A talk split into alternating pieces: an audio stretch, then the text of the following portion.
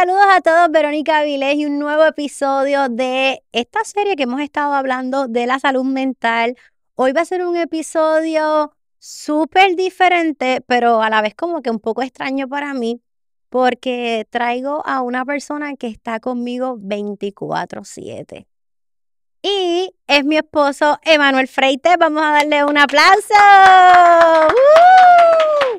La gente va a decir, Ave María, no tenía quien entrevistar y, y- y está ahí metiendo al esposo en un episodio. ¿Qué tú crees? ¿Qué tú crees que? Créanselo. Créanselo. No, pero la verdad es que quise mm, traer a mi esposo, aparte de que uno de mis, yo creo que mi, no uno, mi mejor amigo, y era bien importante que lo trajera a esta, serie para que pueda ayudar a, a personas, ¿verdad? Que, que, que se están rodeando de personas que, de otras personas que puedan estar pasando por lo que nosotros pasamos en nuestro hogar. Y de hecho, yo te entrevisté una vez, pero estábamos hablando de inversiones, hablamos de Ujú. negocio, así es que mm, esto va a ser una entrevista súper diferente. Interesante. Nosotros, alrededor de como de ocho o nueve meses, estuvimos, ¿verdad? Como yo digo, la depresión, la ansiedad, la tristeza, este, muchos problemas, no en nuestro matrimonio, sino fuera. em, tocaron, eh, tocaron la puerta de nuestro hogar, ¿verdad? Eh, específicamente me afectaron a mí, mi salud mental se vio bien mala, pasamos unos procesos bien difíciles como pareja, en sentido trabajando con la situación, ¿verdad? Este, ¿pensaste que algún momento esto iba a llegar a casa? Bueno, yo nunca espero cosas negativas que lleguen, pero corrigiendo algo que tú mencionaste, que llegó a ti, tocó las puertas, realmente, o, o que la depresión llegó a ti, realmente es lo que a ti te suceda, yo lo voy a sentir también, por, de una forma u otra. O sea que de una forma u otra, yo también lo sentí, porque si tú no estás bien, yo no puedo estar bien, aunque exprese lo contrario. Pero más detallitos, me imagino que daré, abundaré un poco más adelante. ¿Tú crees que tú, tú pudiste anticipar que yo iba a pasar por este proceso? ¿Lo viste venir? Bueno, no lo vi venir al grado en que sucedió, Ok, al grado en que sucedió. Porque si algo tú y yo tenemos diferente es que yo soy un poco más fuerte en ciertas cosas, tú eres más emocional. sí. Y al tú ser emocional, pues estas cosas pueden suceder. Pero no pensé que fuera a taladrar tan adentro en, en el hogar o en tu vida. Una realidad. Yo, Hay mucha gente que quizás se estará preguntando, pero ¿de qué están hablando? Específicamente, ¿de qué están hablando? Cuando uno cae, mi gente, en estos problemas de salud mental, pueden ser, es la acumulación de varios factores y lo hemos estado hablando en todos estos episodios. No necesariamente tiene que ver con una sola cosa en particular. Fueron varios factores que afectaron mi identidad como persona, mi identidad como hija de Dios y la acumulación de cosas. ¿Qué acumulación de cosas? El trabajo, eh, el estrés, la ansiedad de trabajar, em, la traición en personas que yo quería, este, el descontrol quizá, este, de bochinches, de mentiras, de comentarios. Fue la acumulación de cosas que provocaron eh, que yo cayera en un punto donde yo pensaba que no podía salir de allí jamás, donde comencé a dejar de disfrutar lo que hacía, pero no era porque no amo lo que hago, yo amo lo que hago, simplemente que hubo un momento en mi vida en que estaba tan atribulada que empecé a dejar de disfrutar lo que estaba sucediendo. ¿Tú piensas que mm, en ese tiempo, no sé, te dio miedo que, que yo hubiese fallado como, como esposa, como madre, como empresaria, como hija? ¿Entiendes que fallé de alguna manera en esos roles? Sinceramente, nunca pensé que tú fueras a fallar en algo de eso. Porque si algo yo te he dicho, yo creo que desde el día uno es que lo que tú haces lo haces bien. Mm. Tú no haces cosas a medias. Es más, tú prefieres no hacer algo si sabes que puede salir mal. Totalmente. Yo sabía que tú no ibas a fallar en eso. Uno, tú como persona, como mujer, como madre, como empresaria, porque ya tú decidiste ser esposa, decidiste ser empresaria y siempre has dado el máximo y eres madre y eso no va a cambiar. Ahora, tampoco yo te iba a dejar porque nosotros somos un equipo. ¿Me entiendes? Que si yo te hubiese visto flaqueando por algún lado, yo no iba a permitir que eso sucediera. Así mismo cojo, te levanto del brazo, vamos mami, vamos para encima. No te iba a dejar, pero no lo hiciste tampoco. ¿Hubo algún momento en que dijiste, diantre, esto, que te asustaste, vamos a ponerlo así? ¿Hubo algún momento como que tú dijiste, me siento asustado por lo que está ocurriendo? Sí, tú sabes el día que me sentí asustado, pero supe cómo, cómo resolverlo, tú lo sabes. Que te hice cambiar el panorama por completo. Puedes, yo creo que puedes compartirlo en sentido de que yo creo que el objetivo por el que estamos haciendo este episodio es para que esa persona que en su casa esté acompañando a una persona que tenga problemas con salud mental o una depresión, pueda tener un hint o un consejo de, de qué puede hacer. Súper. Vero estaba demasiado adentrada, demasiado consumida en la depresión en ese momento. Literalmente estaba en la cama, no quería salir de ahí, no quería hacer nada, llorando, literal. Y sí me sentí asustado en ese momento dado, pues yo dije, contra, ¿qué DH hago? Y lo único que se me ocurrió fue, déjame ambientarle el área. Me acuerdo que tú estabas de momento en la cocina, creo que era. Y yo dije, espérate. Le llené la tina, agua caliente. Me acuerdo que le puse unas sales aromáticas, que sí con lavanda, no sé qué más. Le puse vela. Y de momento cuando sube, yo le digo, ah, le puse musiquita también, de spa, toda la chavienda. Y literalmente le dije, déjate llevar. ¿Te acuerdas? Déjate llevar. Desvístete y vente conmigo. Y cuando ella entra al área que le tenía preparado, que se sumerge en el agua caliente, no sé qué fue lo que sucedió, que ella literalmente botó todo ahí. ¿Te acuerdas que lloraste y lloraste y lloraste? Y yo me quedé con ella y nos sentamos a hablar. Sí, aprovechaste ese espacio cuando ya estaba tranquila para hablar, porque minutos antes yo había dicho unas expresiones que, que, que yo nunca jamás en mi vida pensé que iba a decir. Yo siempre critiqué como que esas personas que dicen, yo, yo siempre critica, siempre criticaba a esas personas que, que se quitaban la vida teniendo hijos, o teniendo esposo, o teniendo un negocio próspero. Y, y yo recuerdo que yo decía, pero ¿cómo pueden hacer un acto como este teniendo una familia, teniendo un negocio? Y la verdad es que puedes llegar a un punto en el que lamentablemente, es, o sea, imagínate cuán mal emocionalmente o mentalmente tú puedes estar, de que eso pasa a un segundo plano, hasta el temor de Dios puede pasar a un segundo plano y tú dices, yo no quiero estar más aquí, ¿sabes? Yo no quiero seguir viviendo esta vida, mira, yo paso, tú sabes. Y, y yo recuerdo que a la misma vez que yo decía eso, como que yo me asustaba porque yo no podía creer que yo estaba diciendo ese comentario. Y mira cómo, y hay que tener cuidado porque todo como que va evolucionando. Yo recuerdo que una vez yo estaba durmiendo y como a las 2 de la mañana yo me levanté, o sea, estoy, estoy durmiendo pero abrí los ojos y había un silencio, una paz. Y yo dije, Señor, así se siente si yo me voy al cielo ahora mismo. O sea, como que de momento los comentarios te... Y, y, y, y fueron como que no fueron to- muchas veces, pero seguían ocurriendo. Y, y me acuerdo cuando tú me llevaste a ese espacio en la bañera y me dijiste, nosotros te necesitamos, o sea, tu hijo te necesita. Es como que me llevaste como que a ese lugar de encuentro otra vez. Yo, yo le llamé que te hice hacer ground. Exacto.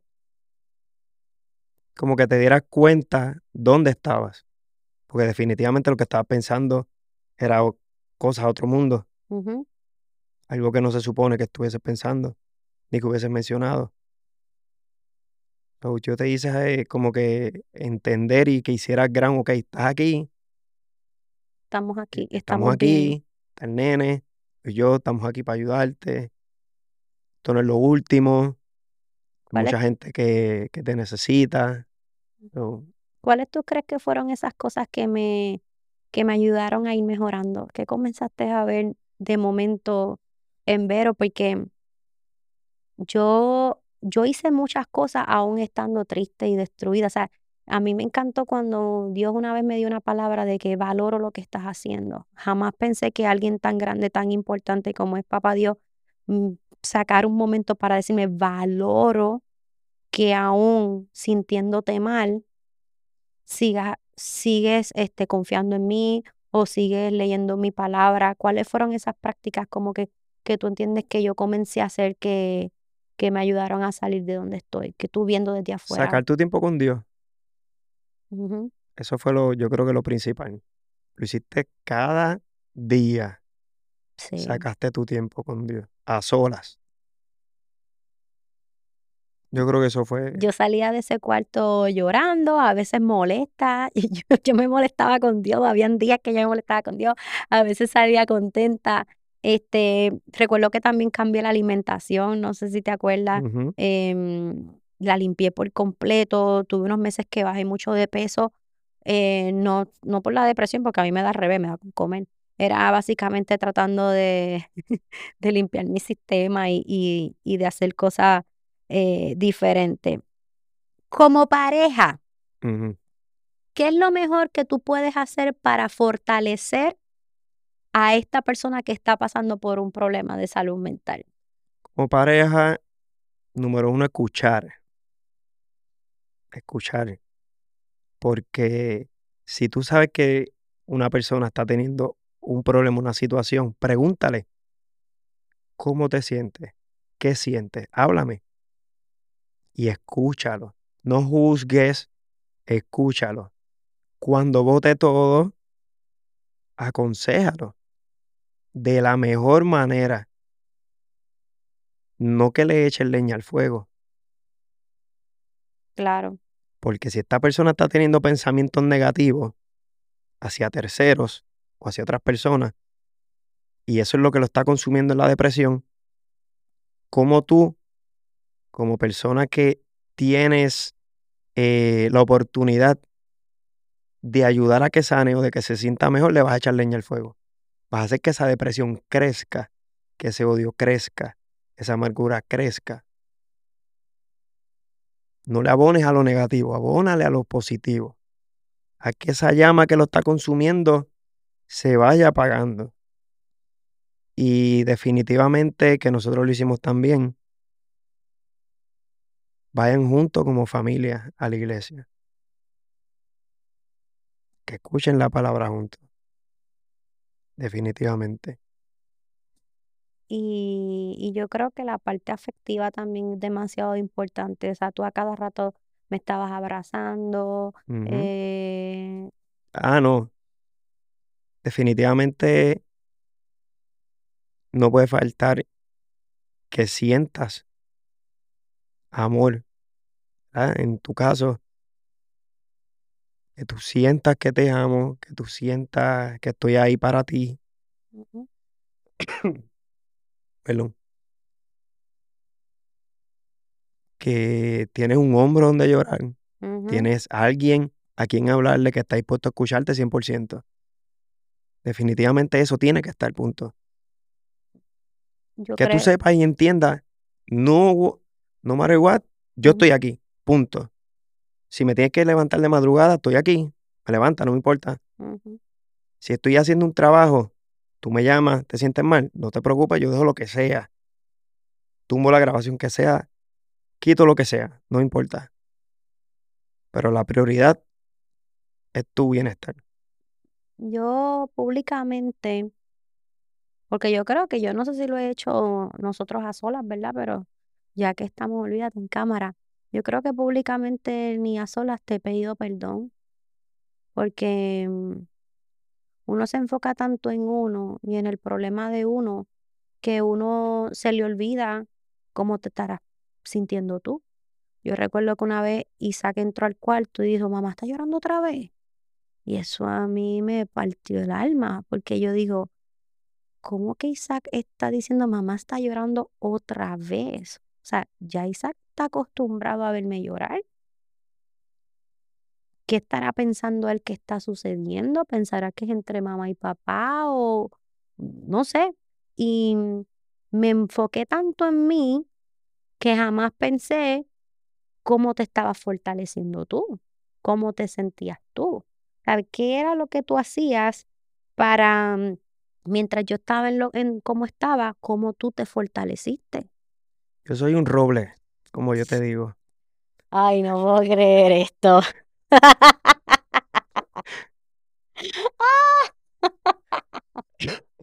No puedo creer que él se acaba de tirar esta roble. frase. Mira. Ajá, cuéntame, eres un roble, y eso lo Real- sabemos. Realmente Yo no puedo creer esto. no me tienes que pedir perdón.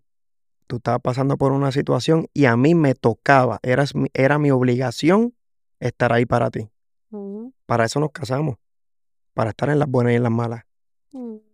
Ese, eso era lo que me tocaba, punto. Yo no podía Claro. hacer menos que eso. ¿Y qué hiciste para fortalecer, para fortalecerte? Realmente, no permitir que lo que a ti te estaba pasando me consumiera a mí también. De cierto punto, en, o en cierto punto, yo me tenía que mantener en cierto margen para yo ma- mantenerme firme. Porque yo dije, si yo también me dejo consumir de esto, vamos a ser dos en depresión. Y se nos va a caer el kiosco. Claro. No podemos permitir que los dos estemos así. Me guste o no, me toca ser fuerte. Después brego como yo me sienta. Porque ahora la prioridad y quien necesita es Vero. Así que después brego conmigo. ¿Y pudiste bregar contigo después? Después pude bregar conmigo. Lo hice. En su momento lo hice. Porque no que a mí no me afectó. Pues claro que me afectó, es normal. De que si yo te veo a ti que estás pasando por una situación, a mí me afecte. Claro. Pues si no me afecta, contra. Es como si no sintiera nada por ti, Ujú. ¿entiendes? Y es todo lo contrario, así que claro que me afecta, pero brego con eso después. A ti te tocaba en ese momento el 100% de la atención. ¿Sientes que personas que mm, han contribuido, ¿verdad? En esta inestabilidad emocional que me dio, eh, provocaron en ti ira, molestia? Em, ¿cómo estás pensando manejar eso si es el caso? Porque, como yo te dije, yo me siento triste y eso, pero tú sabes que yo busco, tú sabes cómo soy yo, yo, no, yo los perdono, no, este, pero yo sé que hay muchas cosas que yo no veo, hay muchas cosas que yo no quiero ni que me digan. De hecho, cuando yo estaba bien deprimida, yo le dije a mis amigos, a mis amigos cercanos, les envié un mensaje de texto por orden de mi psicóloga. Por favor, estoy pasando por un proceso de transformación, no quiero que me den malas noticias, no quiero que me digan nada, no quiero que me digan lo que hayan escuchado, lo que hayan visto, lo que sea que haya pasado. Mm, Quiero que me cuiden. Pero sé que iban a donde ti, como que si hay algo serio, si hay algo importante que la familia tenga que saber, por favor, déjenselo saber a Emanuel. Emanuel como que dice era el filtro, ¿eh? Esas personas que me han herido a mí, ¿sientes ira por ellos ahora mismo? O sea, de corazón, ¿sientes como coraje? Claro, totalmente. No he bregado con eso. Asignación. Y honestamente no he bregado con eso porque no he querido bregar con eso. Ujú. Porque una parte de mí dice, no se lo merecen. Estoy mal porque Dios no me enseña que haga esas cosas de esa forma. O sea, no lo niego, yo estoy consciente Ujú. que tengo que trabajar con eso. Pero es una realidad de que me cansé de que vayan y siempre estén hacia donde ti. Y que tú seas la que salgas herida. en esto. Y me cansé de eso definitivamente. Mm. Porque a ti es a quien más te afecta. Yo soy más fuerte en, en, en muchos aspectos. O en su momento trabajaré con eso. Ira. No sé cuál sería la diferencia entre ira y molestia, pero sí definitivamente siento molestia. Porque yo como que la ira la siento como que si lo veo le arranco la cabeza. Tampoco así. Que lo haya pensado a uno que otro, ah, probablemente. es normal, eso es así. Pero molestia, definitivamente. Tú sabes que un día yo recuerdo que yo estaba en la cama llorando. Y yo como que, ay, yo me voy a quitar, yo no quiero hacer más esto, me siento triste. Y me gusta porque habían veces que tú me pasabas la mano, preparabas la tina, como mencionaste. Pero ese día fue diferente. Yo no sé si ese día ya tú estabas alto. Y tú viniste y me dijiste, pues, ¿qué vas a hacer? Pero te vas a quitar, pues quítate. Y yo como que, yo no estaba esperando esa respuesta, tú sabes. Pero caíste en cuenta. Pero caí en cuenta y yo te dije, no, yo me voy a quitar. Pues no te quejes, vamos para adelante, move move on. on. ¿Te acuerdas de ese día? Claro que me acuerdo. Se lo Yo- dije así de frío. Ok. Te entiendo. Pues tienes que quitarte. Abriste los ojos. Por eso a veces yo siento que, yo a veces siento que tú sientes que yo soy bien fuerte. O sea, yo a veces pienso que tú me ves más fuerte de lo que yo creo que soy. Definitivo. Que yo lo tengo aquí eh, escrito. ¿Cómo tú me ves a mí? ¿Por qué tú piensas que a mí me pasan las cosas que me pasan? Pip, pip, pip. Déjame pensar, déjame pensar. Por... Porque eres demasiado buena. Las cosas te pasan porque eres demasiado buena. Y quieres ser demasiado buena desde el primer segundo que no te tomas el tiempo de evaluar las cosas y evaluar las personas antes de tomar una decisión de que entren o no a tu vida o hasta qué punto tú quieres que entren en tu vida. Confío demasiado rápido. Demasiado rápido. Y yo soy todo lo contrario. Tienes que pasar mi filtro. Tú sabes lo que pasa, a mí me cuesta creer.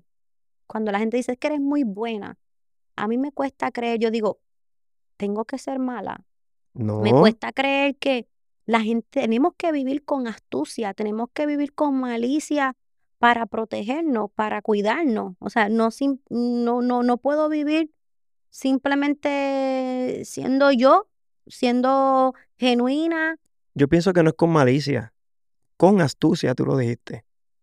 Tú no te puedes pegar a todo el mundo hacia ti porque tú no sabes con, con qué pensamiento o de qué forma se están acercando a ti. Yo creo que es un momento de, ah, ¿cómo está? Mucho gusto, ta, ta, ta. Como las relaciones. Uno las va, Bueno, lo tuyo y lo mío fue bastante rápido. Yo perdí esa confianza, mira, así. A mí, perdí no, Bueno. sino obtu- gané confianza así. eh, soy, soy demasiado encantador, ¿qué te puedo decir? Lo de nosotros fue algo aparte. Sí. Pero, Ah, retomando el tema. Sorry. no puedes permitir que, en mi opinión, que ya esta persona llegó hablando bonito, tiene unas ideas brutales, claro que sí, vamos a trabajar juntos. No, hay que conocerlo, hay que conocerla. Ir poco a poco desarrollando una relación. Y te voy a decir algo. Tú siempre, yo digo, esto me pasa por no escuchar a Emma. Tú siempre has sido clave como que en toda la gente que me rodea, cuando tú has dicho no, ese no, o esa no, o por algo, no sé por qué, siempre ocurre. A veces se tarda un poquito más, que hasta llega un punto en que tú dices, me habré equivocado, pero al fin y al cabo, siempre el tiempo te da la razón. tengo más de 90% de efectividad.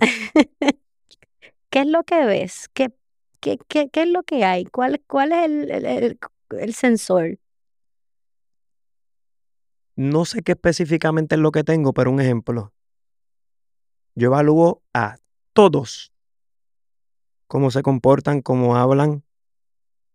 Si fuimos a comer, cómo tratan a su pareja, si tiene pareja, cómo te tratan a ti, cómo me tratan a mí, cómo tratan a un mesero. Ujú. inclusive hasta en las redes, yo evalúo. Y no me trago a nadie de primera instancia. Me tienen que ganar. Eso es lo que me, Y me ha han habido personas que tú, Dios mío, Verónica sigue ahí, ahí, ahí. Claro que sí, Y tú yo sabes. Está bien para, Y para yo- la entrevista. No, no, yo sé, pero claro que sí. Y yo, pero, hablando en serio, ¿vas a seguir? Bueno, dale. Entonces, pero definitivamente yo siempre lo, lo veo, su comportamiento y su forma de ser. Y pienso, ¿por qué quieren acercarse a Vero? Pues tiene que haber un por qué. Y de ahí yo saco muchas conjeturas.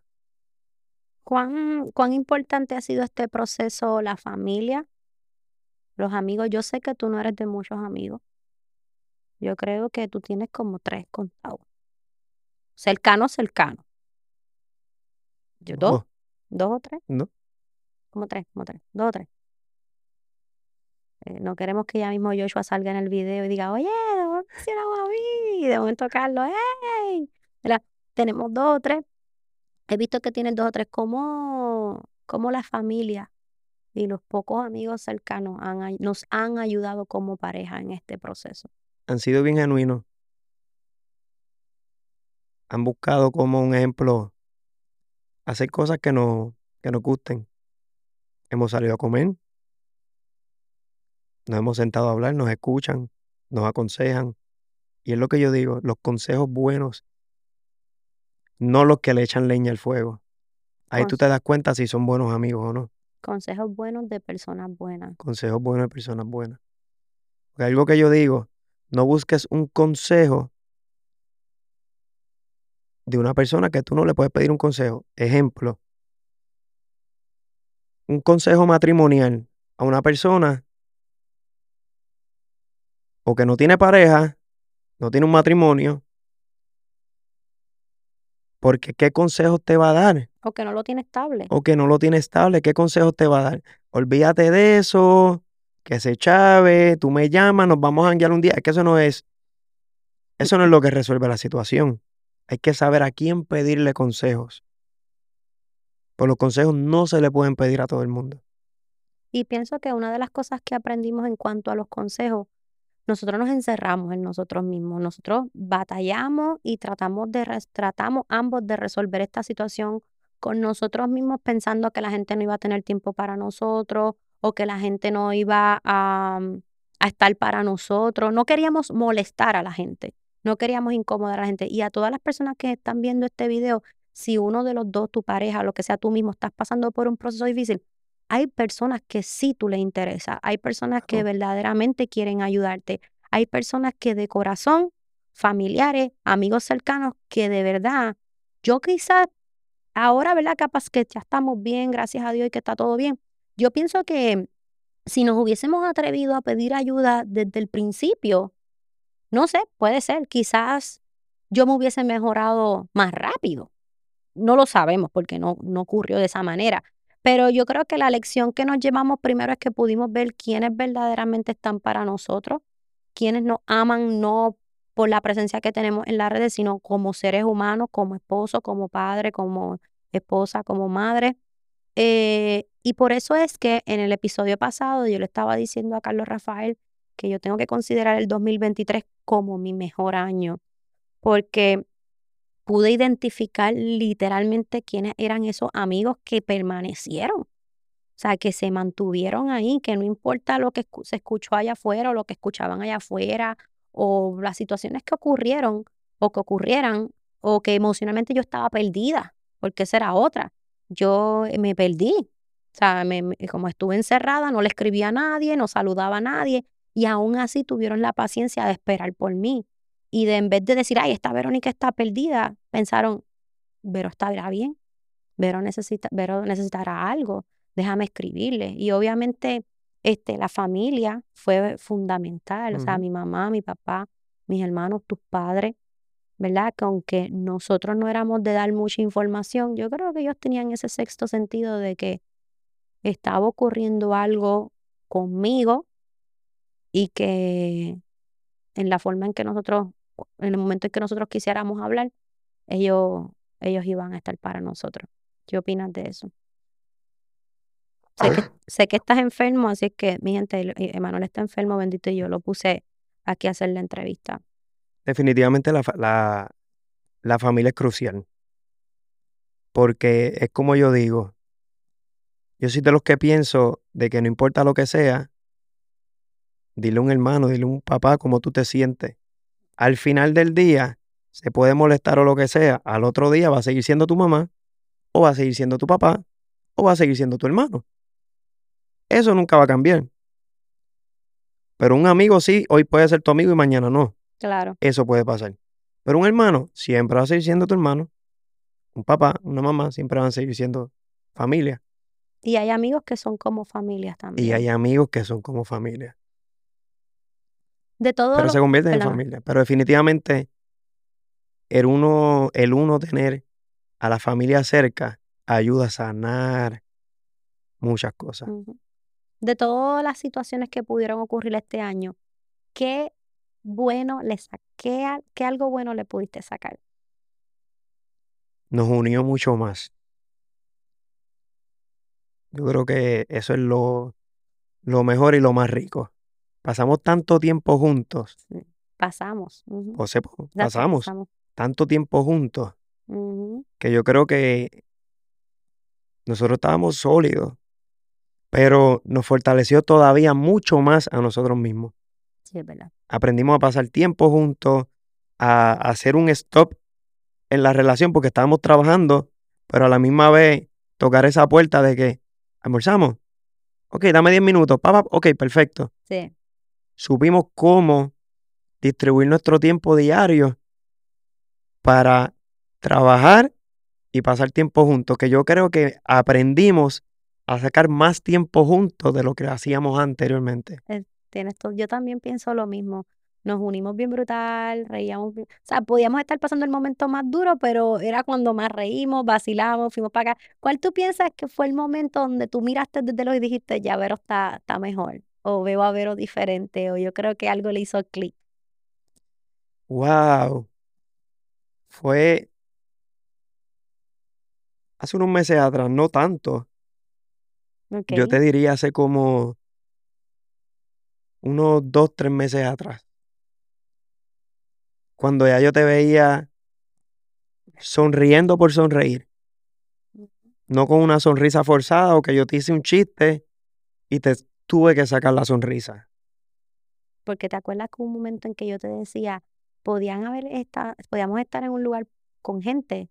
Y yo, mm", y de momento yo salía para el, estacionamiento o para el carro y te decía, no soy feliz, no me puedo reír, estoy, ¿sabes? yo estaba todo el tiempo actuando ser una mujer estable y cuando me iba para el carro, eh, yo estaba llorando, yo, yo, le, yo te decía, yo quiero volver a ser feliz, yo quiero volver a reírme a carcajadas, quiero volver a sonreír. Y yo creo que también, y perdóname, ibas a continuar, pero rapidito, creo que hubo un momento que fue el switch, fue cuando nos fuimos para Italia, ¿te acuerdas? Mm, sí. Estábamos, nos fuimos para Italia con Anita y con Joshua y los primeros dos días, mi gente, fue un desastre. Yo no sé si Anita y Joshua se dieron cuenta porque yo estaba fakeando, o sea, yo me estaba haciendo la que yo estaba pasándola bien, pero yo llegaba al hotel y yo me sentía mal, a mí me daba náusea, eh, o sea, hubo un momento en que yo, ¿verdad? Y perdonen, pero hacía el gesto como si fuera a, devolver, a vomitar, porque el dolor de barriga y, y, yo estoy segura que Manuel dijo, esto... el diablo, este viaje de chavo, estoy bien lejos de casa. esto se va a fastidiar y la inversión y todo eso. Y recuerdo que para el segundo día nos fuimos en un bote por el mar Mediterráneo y la gente se podía tirar y hacer snorkeling. Y Anita me dice, yo no me voy a tirar porque no me voy a mojar el pelo. Y yo también tenía blower. Y yo te vi que te tiraste y yo dije, ¿sabes qué? Yo me voy a tirar al mar. Yo estoy en el freaking mar Mediterráneo, en un bote. Y yo no sé si yo voy a volver a venir para acá, en Sicilia. Yo creo que tú allí mismo fue que dejaste el espectro allí cuando te tiraste al agua. Y creo que me tiré al agua. Esas fotos están súper lindas. Voy a ver si se las doy a producción para que en el video ahora pongan esas fotos. Me tiré al agua, yo nadé, las olas estaban bien fuertes y yo snorkeling en esa ola. eh, olvídate. Y yo creo que después de ahí me empecé a disfrutar el viaje. Cuando llegué a, ¿verdad? a nuestra casa, como que era como que, wow, vuelta a la realidad. So, era un cantazo de que el viaje ayuda, pero no es real, en sentido de que tu vida, esta no era, esa no era tu vida, tu vida es esta. Y, y perdonando, me dijiste que hace como dos, tres meses fue cuando viste, yo creo que hasta los empleados, ¿verdad? Hasta el equipo de trabajo, mejor dicho, eh, ha visto el cambio en mí. Es como que ya extrañaban a su líder en cierto punto también. Claro, no, definitivamente. Y sí, fue escasos meses, escasamente hace dos, tres meses, cuando yo me di cuenta, pues ya yo no tenía que forzar mis chistes para que te rieras. Porque tú eres así. Ajá. Tú eres de las que te ríes mis payasadas por cualquier cosa. Y literalmente, mira que yo le metía producción a los chistes y no, No se pasaba, reía, no no pasaba. pasaba. Yo sabía que ahí tenía algo. Pero oye, a Dios gracias, eso cambió. Yo creo que fue una mezcla entre estar cerca de la familia, estar cerca de las amistades, las amistades de corazón, las amistades verdaderas, mantenerte cerca de la comunión con Dios. Y claro está, por tu bombón y tu nene. Ustedes dos siempre son lo más sí. importante. Para cerrar, ¿qué lección aprendiste como cabeza del hogar y que quieras compartir con otros hombres? Porque mm, en estos tiempos al hombre se ha maltratado.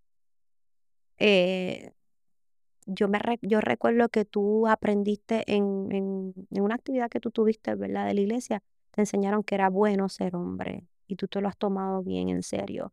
Y ya ahora en las redes, pues el hombre es el que engaña, el hombre es el que hace algo malo, el hombre, el hombre, el hombre y todo es contra el hombre. ¿Qué lección tú aprendiste como cabeza del hogar en esta situación y qué consejos quieres darle a otros hombres que también son jefes de familia o que en algún momento lo pueden, lo van a hacer? Yo te diría que lo principal de esto es que pueden haber cosas en tu hogar que puedan estar como arena movediza, pero cuando uno le toca, le toca. A mí me tocaba ser fuerte en un momento dado, por más situaciones que yo estuviese pasando. Poner en una balanza y realmente poner como prioridad lo que tenía que ser, La familia. que era la familia, eras tú. Pues yo sé que el nene no se iba a ver afectado, porque yo me iba a encargar de que eso no sucediera y tú sigues siendo madre y tú no vas a fallar como madre, punto. Así que el consejo que yo puedo dar es definitivamente escuchar a tu pareja, ser comprensivo y, mano, ser amoroso. Un hombre tiene que ser sensible. Pero, hermano, ¿el sensible en qué punto? Con su pareja, escuchar, decirle te amo, llevarle flores. Ah, no le gustan las flores, Manuel, llévala a cenar. Algo tiene que gustarle. Tú poder crear un ambiente o una situación, no porque haya un día en particular. Me refiero, no, que es que hoy es aniversario, pues le toca, no. Como yo te he dicho, mami, estas flores son solo porque es lunes. Un simple lunes. Pero yo sé que te pone contento, contenta, que yo te entregue flores. Pues yo lo hago. ¿Sabes? Es bueno ser hombre. ¿Y qué es lo que busca un hombre? Ser respetado. Y el hombre tiene que ser sensible. Eso de que, ah, que yo soy hombre, eso de regalar flores, eso no es para mí. Pues probablemente fracases, te estás ¿verdad? perdiendo de muchas cosas. Porque es que la mujer es diferente al hombre. Las mujeres tienden a ser más sensibles Sí. y tienes que ver cuál es el lenguaje del amor. Ave María, cómo tú has aprendido Ah, tanto. viste, para que tú veas. Así que yo creo que amar por sobre todas las cosas. Y llegar a consenso, sentarte y dialogarlo. Que me gusta, no me está gustando esto. Exprésate tú. Que no te gusta. Vamos a llegar a un happy medium. Y yo creo que de las cosas que, que más nosotros ambos le hemos podido sacar provecho es a nosotros nos crearon de cierta forma. Vamos a coger lo que verdaderamente yo me quiero llevar a mi matrimonio y tú escoges lo que verdaderamente te quieres llevar a nuestro matrimonio. Y creamos algo sólido. Quiero darte las gracias por haber sido parte de esta serie que va a continuar este, en las pausas, ¿verdad? Mientras se graba un episodio a otro, hay mucha gente diciéndome, pero qué bueno que estás haciendo esto. Han sido muchas personas que, con cientos de miles de seguidores que en las redes los ves felices y por dentro están sufriendo y que ya quieren ser parte de este podcast. Y quiero darte las gracias porque tú fuiste uno de los que me motivaste a atreverme a hacer esto. Y no te voy a mentir que todavía es un poquito scary porque yo sé que hay personas que van a conectar con nosotros y lo van a agradecer, Sé que hay personas que se van a reír por dentro y se van a burlar y van a disfrutar de que nosotros pasamos por todo ese proceso. Em, so, ser vulnerables no es tan fácil. Y hay que prepararnos para lo que viene y los vibes de qué bueno que, que, que estuvieron así o lo que sea. No sé, me estoy yendo a un viaje, pero... Que se tiren que está llanito. Exactamente, los profesionales de esa área estarán trabajando con esa área, pero nosotros, yo me siento agradecida, de verdad, me siento bien agradecida que, que, me, que me hayas motivado, me hayas motivado a hacer este espacio, eh, aparte de que me estás prestando las instalaciones de Neon Traders para mm. poder hacer estas grandiosas entrevistas, que de hecho mi gente Neon Traders tiene este espacio para entrevistas, para podcasts, ya ustedes saben, pueden contactarlo. Pero quiero darte las gracias. Quiero darte las gracias porque no te quitaste en el momento más difícil. Quiero darte las gracias porque literalmente cumpliste con el voto cuando nos casamos, de verdad, en las buenas y en las no tan buenas, en las malas también. Y, y nada, de verdad, gracias. Me tocaba, mi amor. Así es que nada, mi gente, quiero darles las gracias a todos por, por, ser parte de este episodio. Si te gustó nuestro contenido, puedes escribirme en los comentarios, suscríbete para los próximos episodios que vamos a estar lanzando. Puedes seguir a mi esposo como Emanuel underscore Freites, ¿verdad? Emanuel rayita abajo Freites. Y puedes también este, tirarle una foto, screenshot a este video, etiquetarnos, dejarnos saber qué fue lo más que te gustó. Este, a las chicas, pues ya saben, existen hombres buenos, existen hombres buenos. A mí me tocó uno bueno, gracias a Dios. Algo tuve que haber hecho en esta vida para que me tocara un gran hombre. Así es que nada, pídanselo a Dios y Dios se los va, se los va a dar, se los va a recompensar. Esto es todo por este episodio. Hasta la próxima. Cuídense mucho. Bye.